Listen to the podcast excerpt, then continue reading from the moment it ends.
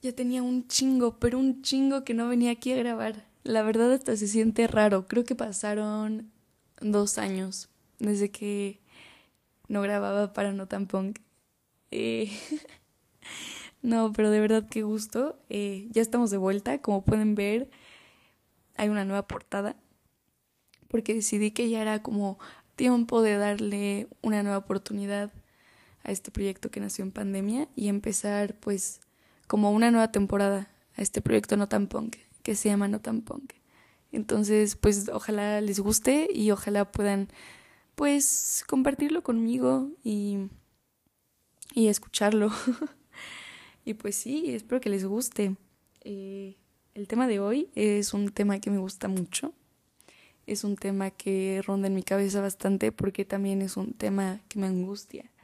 Entonces, no sé, tal vez los pueda angustiar a ustedes también o por lo menos me gustaría que me dijeran que ustedes también pues han pensado alguna vez lo mismo que yo, que estoy segura de que sí.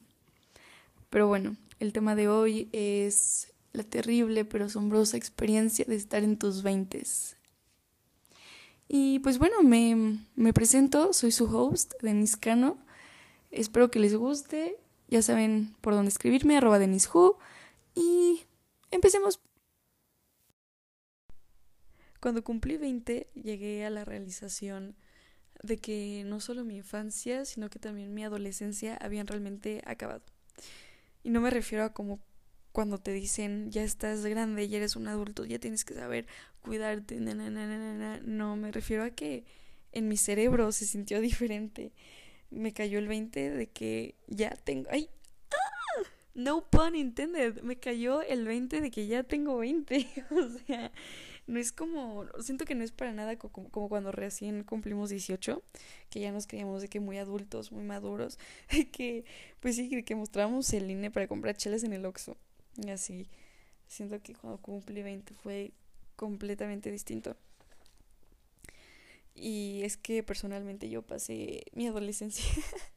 ya me da vergüenza. Bueno, no me da vergüenza, pero sí es muy chistoso que y yo pasé mucho tiempo de mi adolescencia bajo la personificación de la sad girl Tumblr Marina and the Diamonds Core. Y. Ajá, fui un adolescente no emo, pero sí como triste. Y, y pues obviamente acordándome y mirando hacia atrás es como, güey, ¿por, ¿por qué no disfruté mi adolescencia como una persona pues promedio, no lo sé, decidí irme por el camino de Lana del Rey por alguna razón. Y o sea, no voy a invalidar mis sentimientos a esa edad, pero realmente no estaba triste, o sea, solamente eran hormonas y la pubertad. y ahora que tengo 20, es como... es como... Realmente ahora sí... Ahora sí estoy triste de verdad, ¿saben? Y es como, no solamente es la, o sea, no les voy a decir que estoy deprimida, o sea, este capítulo no es de eso, porque, bueno, no es de, no es eso, o sea, lo que voy con, con este punto es que ahora me siento muy diferente y cuando yo creí que era una persona madura de los 14 a los 18, mm, ahora que cumplí 20, pues me he dado cuenta de que estaba muy equivocada y que ahora me siento como una niña tonta porque a los 20 te das cuenta de que realmente todo lo que tú creíste saber a los 15, a los 16, no es verdad. O sea, bueno, tal vez sí era madura en esa época, tal vez sí éramos todos maduros en ese tiempo, pero a los 20 te das cuenta de que no sabes nada y a los 20 te das cuenta de que eres un niño chillón, que lo sigues siendo y que no eres el adulto que todo el mundo espera, espera que seas.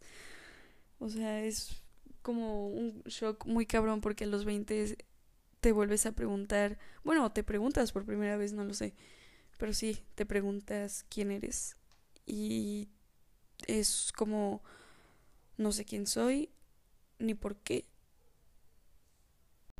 Y no solo eso, o sea, también siento que desde que tengo 20 he sentido que he perdido mucho tiempo y precisamente que no aproveché mi adolescencia me pregunto por qué no cultivé algo que me, que me diera frutos, ¿no? Para ahorita. ¿Por qué en lugar de estar triste y quejarme de todo, no hice algo de provecho. Hubiera, no, bueno, ya ahorita estoy haciendo las paces con todo esto, pero realmente me tomó pues todo el tiempo que he tenido 20 años, que es ya medio año, como tener ese sentimiento de arrepentimiento, de decir, ¿por qué no aprendí mejor guitarra? ¿Por qué no me metí a clases de piano? ¿Por qué no aprendí a pintar? ¿Por qué no me metí a talleres de fotografía, de cine? Y llega un punto donde, donde te sientes hasta viejo, donde te sientes cansado. O sea, son como incontables las veces que me he sentido cansada de querer intentar cosas, de arrepentirme de lo que hice en mi adolescencia. Y está cabrón, porque tengo 20. y la verdad es que se me hace hasta como chistoso, porque, no sé, como de los 15 a los 18, yo me acuerdo que todos nos sentíamos como inmamables. o sea, me acuerdo mucho de mi prepa y, y, y sí, o sea, la gente a esa edad se cree, se creen inmamables, o sea, que son de verdad como diría mi profesora de inglés, la última coca del desierto. Y, y ajá, y no solamente eso, en plan mamones, o sea, también te crees la... Yo, bueno, yo, yo me creía la persona más sabia del mundo, eh, pues porque a esa, a esa edad te obligan a elegir la carrera que vas a estudiar para el resto de tu... Bueno, para dedicarte al el resto de tu vida y te felicitan por eso. Y, y te crees, o sea, bueno, yo, yo realmente me sentía más grande, o sea, yo, yo, yo me acuerdo de haber dicho alguna vez como, eh, sí, sí, sí, tengo 17, 18, pero soy muy madura para mi edad. Y sé que no fue la única. y, me acuerdo que a los 18, o sea, esto fue hace apenas dos años, pero siento que, ah, o sea, yo sé que fue técnicamente apenas, pero yo me acuerdo que a los 18 estaba tan llena como de energía y de irreverencia que digo, hoy en día no sé si hubiera hecho lo mismo que hice hace dos años. Yo no sé cómo me atreví a hacer ciertas cosas que hice a los 18 que a los 20 digo, por yo no haría eso. y pues es que también, no sé, como que en esa edad, como entre los 15 a los 18, defines quién eres sin darte cuenta defines quién eres haciendo esas cosas, haciendo tantas cosas locas y, y sin permiso. y, y sí, como que es esa época donde dices como, ah, pues, donde puedes realmente tomar las riendas de tu vida, pero hasta cierto punto, claro. Y poco a poco vas definiendo quién eres, casi sin darte cuenta. Pero cuando cumples 20 es como dar unos cuantos pasos hacia atrás porque te das cuenta de que realmente pues no es así, no eres una persona sabia, eh, al contrario, o sea, sientes que, bueno, yo siento a veces que sé muy poco, o sea, he conocido gente, no sé, amigos, maestros, no sé, en general he vivido como cosas que realmente me ponen a pensar que no sé nada y que pues más que sentirme tonta es como tengo que no sé, como esa sensación de que eres solamente una pequeña niña tonta en la ciudad, así, te das cuenta de que realmente sabes poco y empiezas a cuestionarte por qué elegiste esa carrera a los 18 y, dices, ¿por qué vine aquí? ¿Para qué estoy aquí? Y poco a poco pierdes esa noción de identidad que formaste a los 15, a los 18. Bueno, eso eso me pasó a mí. O sea, obviamente tiene su lado bueno perder el sentido de la identidad. Porque cuando, bueno, yo me mudé de ciudad para entrar a la universidad y empezar como este ciclo nuevo, siento que sí perdí identidad y es creo que un sentimiento muy universal, pero tiene su lado bueno, que es, eh, pues, tienes la oportunidad de redefinirte, de reexplorar tu estilo, lo que te gusta, quién quieres ser, ¿no? Pero creo que pues el proceso de todo esto, el proceso de encontrarse a uno mismo es verdaderamente aterrador. Sobre todo si te cuesta más que, a los demás o te toma un poco más de tiempo que los demás o no más que los demás, pero cuando sientes en ti mismo esa traba de no saber quién eres y de no poder encontrarte. Entonces, aparte de sentir que pierdes identidad y, que estás medio fragmentado, estar en tus 20 también se siente como que no tienes control sobre tu vida, porque quieres hacer muchas cosas, pero no sabes qué ni cómo y o simplemente no quieres hacer nada en lo absoluto. O sea, a mí me pasa mucho que tengo mil planes, o sea, quiero escribir mil cosas, quiero grabar mil, mil cosas, quiero hacer esto, quiero hacer el otro, quiero aprender a hacer mil cosas. O a veces no quiero hacer nada, o sea, a veces no tengo... Dejen ustedes las ganas, ni siquiera tengo la inspiración para hacerlo. Y de verdad te sientes como que nada de eso tiene sentido. No sé, por ejemplo, yo estudio cine y sé que quiero hacer algo importante.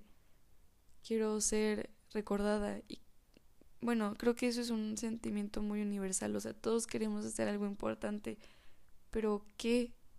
O sea, ¿cómo se empieza?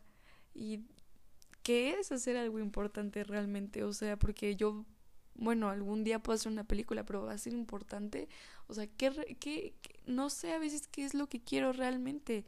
¿Qué es lo importante para mí? Porque, ajá, como estudio algo que, bueno, una carrera artística, tengo que saber quién soy yo para poder plasmarlo en mi arte. Y es algo que sí quiero hacer, o sea, quiero que lo que yo haga refleje quién soy, refleje mis emociones. O no precisamente mis emociones, emociones en general, pero para eso tengo que conocerme a mí primero y saber qué me gusta y saber cómo me gusta narrar historias y saber qué quiero, pero es muy difícil saber eso. ¿Y cómo llegas ahí? O sea, ¿cómo llegas a ese punto de autoconocimiento? ¿Cómo llegas a ese punto de sentirte pleno? ¿Cómo llegas a ese punto donde ya no sientes que eres una persona diferente cada dos semanas? o sea, está cabrón.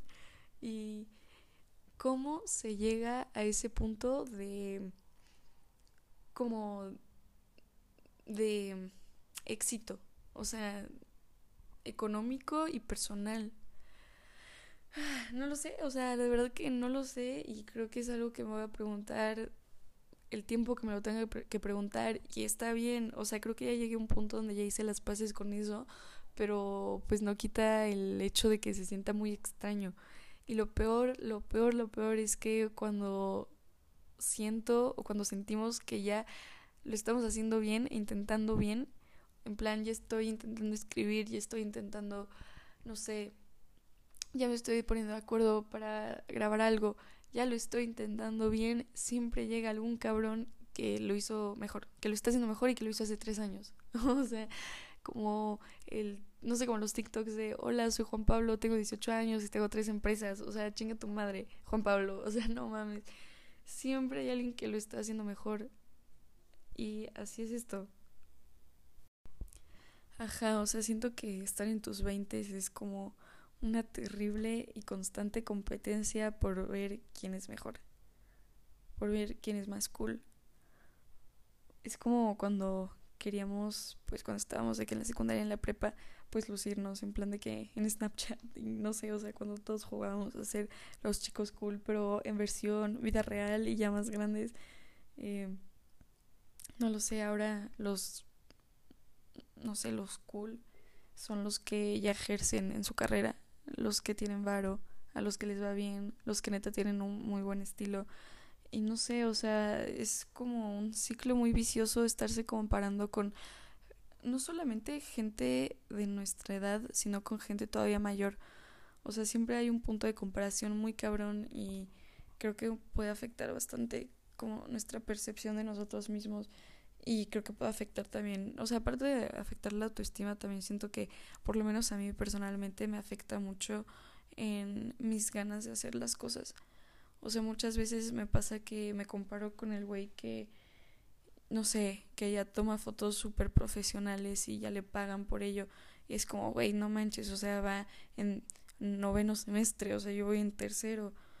Pero digo, ¿ya para qué? O sea, como que me frustro y hay mucha frustración detrás de todo esto porque pues uno quiere hacer muchas cosas pero no, no nos salen porque obviamente tenemos 20 y no somos expertos pero queremos ser expertos y ay, es un ciclo muy, muy estresante. Y de verdad siento que es como una edad muy chistosa porque creemos, o sea, cuando cumplimos 20 es como un shock muy cabrón. O sea, no es lo mismo cuando tienes 15 y dices voy a cumplir 16, voy a cumplir 17, voy a cumplir 18, porque cuando dices ya voy a cumplir 20, sientes que ya se te vino el mundo encima, ya tienes mil responsabilidades y, y ya tienes que hacer las cosas bien y ya eres todo un adulto, ¿no? O sea, eso es lo que, lo que te hacen creer. Pero como, o sea, siento que que no es verdad, no somos adultos realmente y yo sé que me estoy contradiciendo con lo que dije del principio, pero es que es precisamente eso, es sentir que ya somos adultos y sentirnos viejos y sentirnos cansados, pero realmente no tiene sentido porque tenemos 20. O sea, yo a veces de verdad que no tengo ganas, no tengo energía, no tengo nada, pero tengo 20 y es como, mm, no debería estar haciendo todo lo contrario. ¿Qué estoy haciendo? pero por eso mismo me quiero dar chance. Quiero decirme a mí misma, Denise, tienes 20, es normal que no hayas escrito un guion de largometraje nivel taxi driver a esta edad cálmate un chingo. o sea, de verdad que, no sé, siento que es mucho la presión de la sociedad también, de querer que a esta edad ya tengamos nuestra vida resuelta. Pero pues sinceramente que, o sea, ¿qué nos vamos a esperar de un sistema que te hace elegir tu carrera a los 18 o 17? O sea, está muy jodido. Y sinceramente, pues es algo que es un poco de, de, difícil explicarle a los adultos, pues ya, bueno, mayores, a nuestros papás, porque ellos, no sé, obviamente no, no voy a decir que no tuvieron este tipo de crisis, pero yo cuando le intento explicar a mis papás como es que no sé qué quiero y no, o sea, me, me, me preguntan, ¿y a ti qué te gustaría hacer? O sea, ¿qué quieres grabar películas? yo como este no sé no sé qué quiero no sé no sé ni siquiera qué quiero para mañana o sea es una edad muy muy chistosa donde todos esperan mucho de ti tú mismo te exiges mucho pero no puedes realmente hacer mucho y justamente con los papás es una es un tema bien chistoso porque Obviamente hay excepciones y obviamente siempre hay opciones, pero en mi caso a los 20 pues por mi horario medio raro de la escuela, también porque me quiero ahorita enfocar en mí misma y mil otras razones, pues no trabajo, solo estudio. y bueno, y, hago mis cosas, ¿no? Pero pues no trabajo, no tengo una fuente de recursos.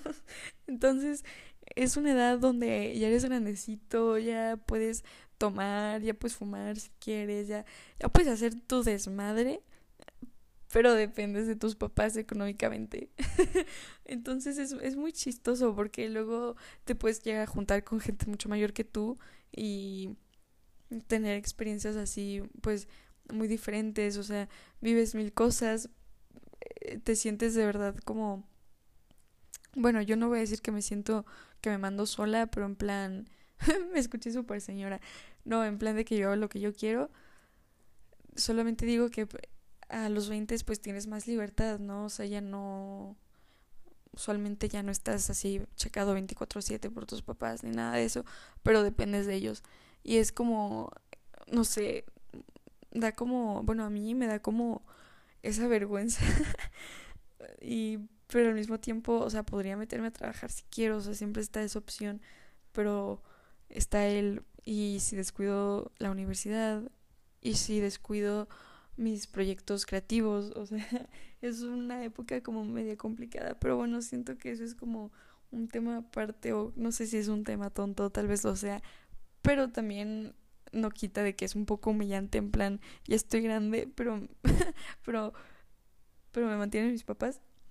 Pero al mismo tiempo da mucho miedo porque es como no sé hasta cuándo me van a mantener mis papás o porque no sé hasta cuándo pueda mantenerme de lo que yo estoy estudiando en plan no solamente es en las en las eh, carreras creativas o sea creo que cada día es más difícil independizarse entonces es como no sé hasta cuándo me, me van a poder mantener papá mamá aguántenme ahí tantito por favor Y es miedo tras miedo, miedo tras miedo. Es como, no sé quién soy, no sé qué estoy haciendo, no sé qué quiero, no tengo dinero. y vas cambiando. Siento que también cambiamos. Bueno, yo he estado conociendo mucha gente, en plan, he, he cambiado de grupos de amigos, me he integrado a nuevos. Es una época un poco caótica. O sea, creo que para todos. Creo, quiero pensar que para todos. Ah, pero creo que tiene su belleza. o sea, qué bello también es saber que eres joven. Y bueno, yo sé que es muy común ver el de que el tweet de Guillermo del Toro dice que tengo mucho tiempo y yo le creo. Pues mira, no lo sé, Guillermo, no sé, no sé. Pero pues sí me da un poco de esperanza. Es como, tengo 20, podría morirme mañana. O no. Pero pues tal vez sí tengo tiempo, tal vez sí tenemos más tiempo de lo que creemos y mejor hay que como disfrutarlo, o sea, realmente a pesar de todas las cosas malas y confusión, pues es una época donde precisamente nos reinventamos.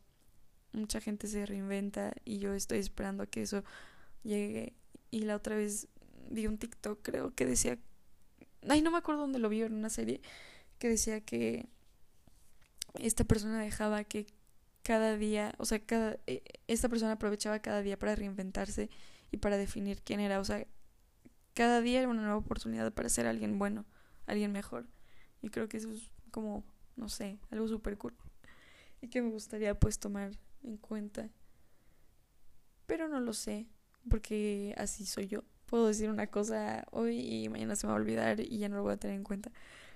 Pero no lo sé, o sea, siento que es muy, muy, muy caótico y no sé en qué momento va a parar.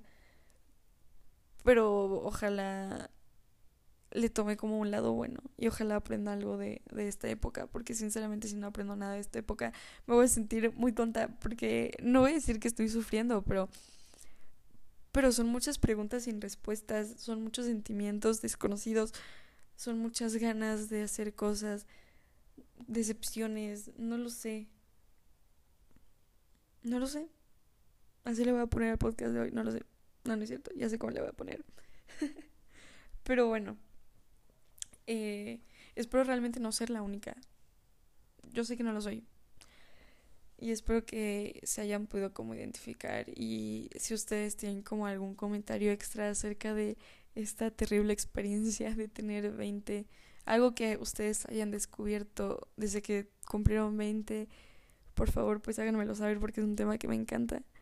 Y pues ya, ya saben dónde escribirme, arroba denishu, y muchas gracias y nos vemos en el próximo episodio.